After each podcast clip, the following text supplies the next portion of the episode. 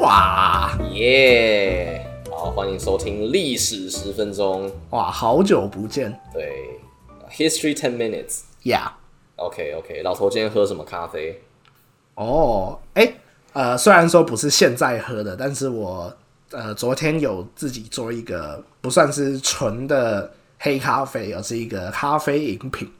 是什么？就是我用摩卡壶做了就是类的类浓缩的咖啡之后呢，把它加了气泡水跟柠檬，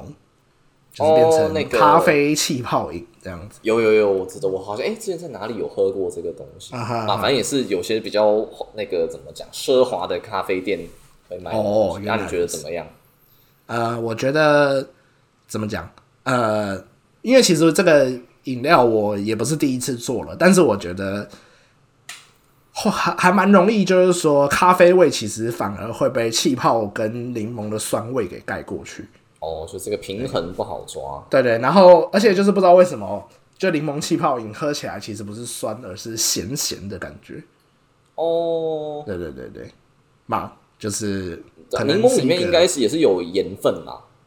没有哦，记错的话我。也不太确定。嘛，反正就是哇，你要那你如要不果要下是次直以接嗯这种夏天消暑的概念啊来说，是还不错了。因为我就是最近喝手冲咖啡的频率降低蛮多，是就是因为我不太喜欢在这个天气喝热的东西。明明就是在房间吹冷气？哇，爽啦！哇，对啊，好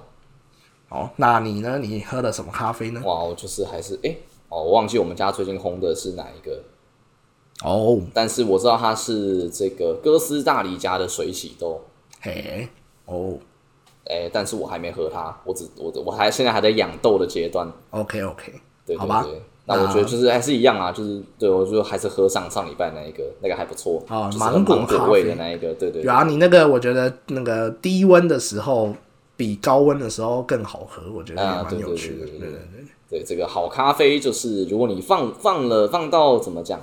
可能六七十度的时候，你啊再喝，如果还有新的味道出来，那就是不错的咖啡。就是哎一个如果你渐发现层的它变化。冷下来的味道跟热的时候一模一样，那就表示它就是它就它的它的天花板就在那边。就有点单调吧，这样子。对对对对对，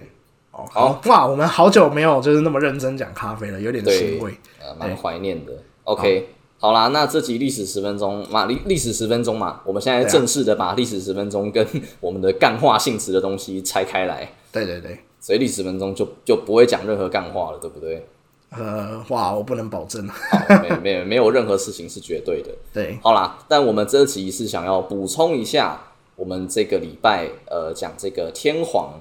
的命名由来嘛，哎、对，然后就有讲到一些什么跟唐呃唐朝或隋朝的这些书信往返啊，里面的一些蛛丝马迹。嘿，那其实我在呃，就我们在录之前，我就是上网随便查了一些，看能不能补充一些资料。我就有查到一个还蛮有趣的记载，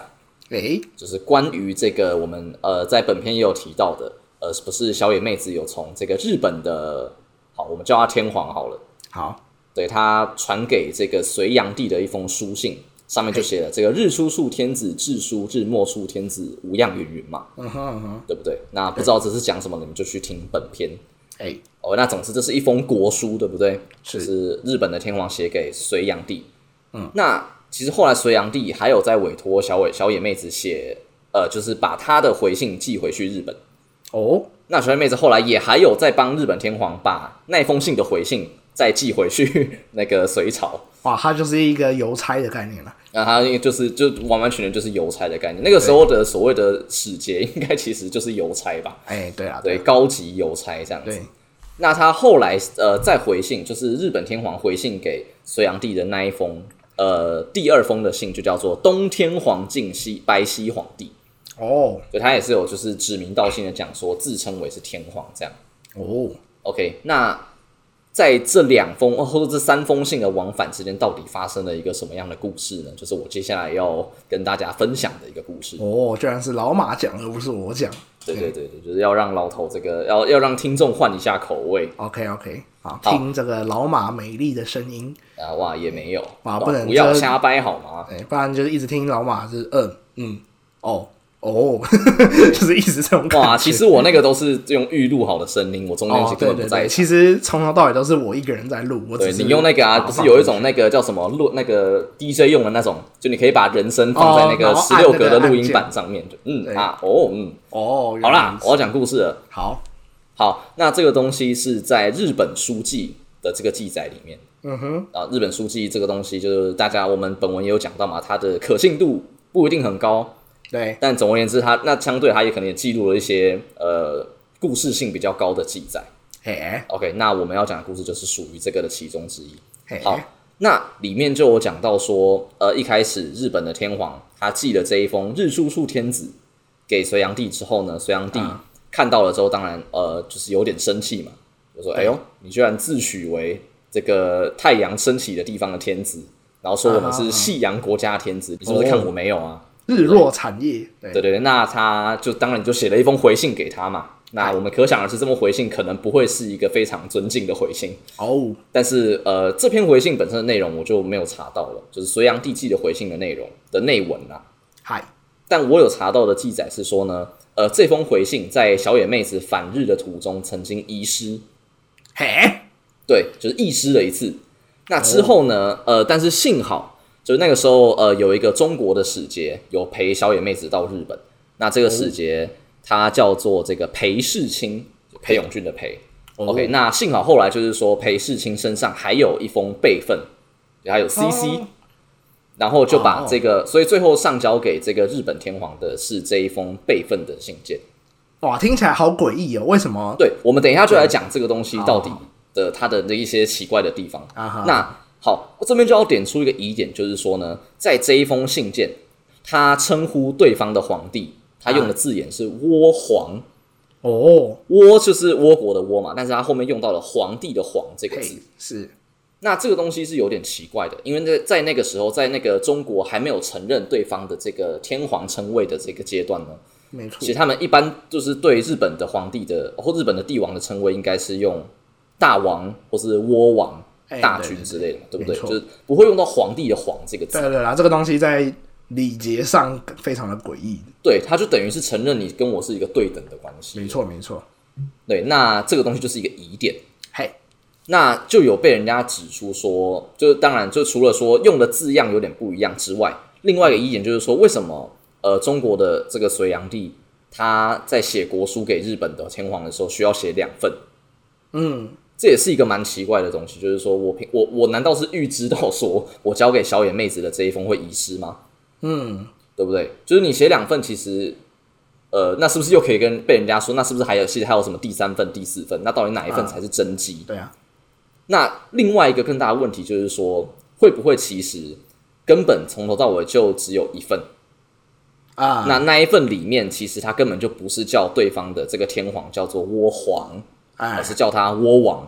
哎但是小野妹子她觉得说这样子可能有入有入我们的国格，是所以她自己把这一封原文给破弃掉之后，偷偷自己伪伪对造了一份伪造文书了一封，然后跟就跟天王禀报说啊，这是当时有一个备份，啊，嗯，有没有这样子的一种就是阴谋或这样的一个可能性？哦好对，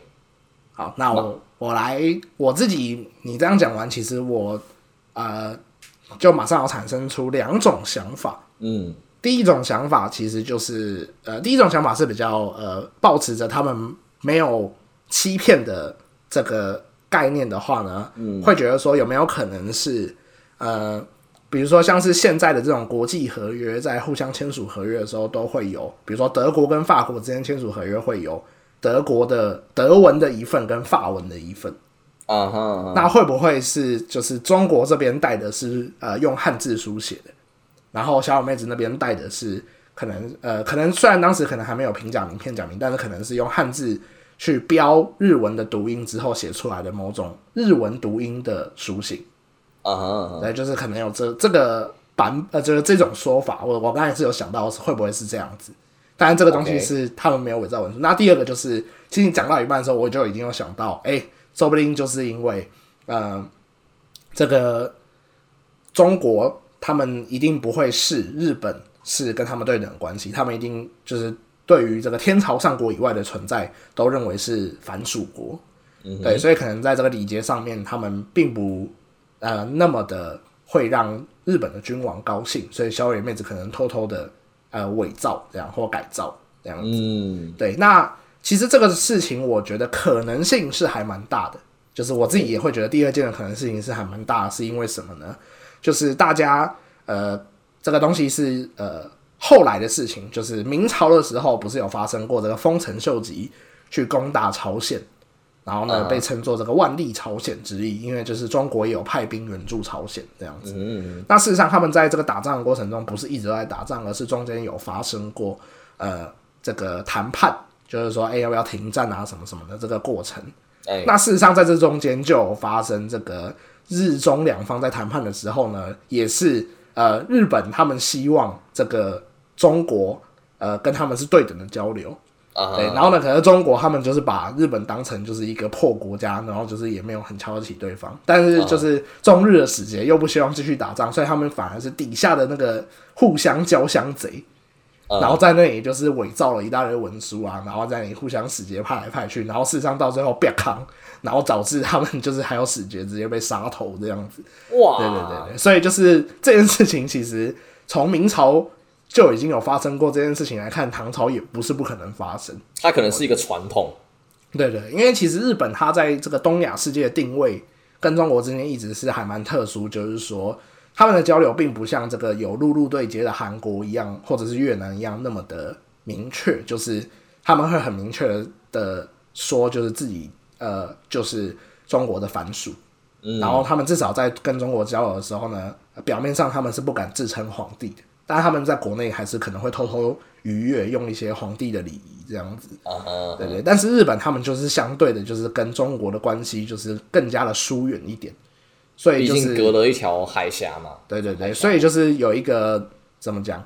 呃，比较可以有更多操作空间，或者是说天皇他们本来就本来就没有认为中国跟自己是一个有上下关系的情况，也说不定。嗯对，就是在互相的认知上有差异，然后形成了一个需要列入 DSM 的情况，这样子。 哇，原来是认知失调。没错，OK。好，好，那就帮大家补充一下，就是老马的这个说法，感觉也是蛮有可能。但是其实也有另外一种可能，是不是？因为我们不是之前有说过嘛，那个我们如果是透过高明士先生的文章，其实有认为说，诶，皇帝或者是天皇的这个称号，应该是在西元六七年之后才出现的。啊哈，那可是这个日本书记里面记就记载日呃七月六七年的六零七年的时候，就有叫对方倭皇这件事嗯情。我还想说，说不定是不是、呃也有可能是日本书记自己在乱写，也说不定，或者是说可能有这个事实，但是不像他讲的。呃，可能细节已经不是像日本书记记载的那样，也说不定。有可能日本书记他的论调有点像是想要把就是日本呃叫自己的国王叫做天皇这件事情写成是一个日本人自己产生的，而不是我们偷抄唐朝的。没错没错，因为毕竟所以日本书记也是西元七百年之后的作品。嗯，对啊，对啊对啊，所以就是大家就是，反正我觉得大家听我们讲一个关键时刻类型的小哦故对，事。反正对，嗯，真相到底是 什么？好，我们好下集再做一集跟大家讲。哦，对，老高，对对对，对，没错，好，那还不错啊，我觉得这个还蛮有趣的一个小译文。有一个很神奇的啊，好像蛮合理的故事这样。哇，不愧是小野妹子，妹子就是对懂得玩弄大家的心。妹子就是懂玩，对，没错。好， OK，那就这样，加拜，拜拜。哇，好凶哦。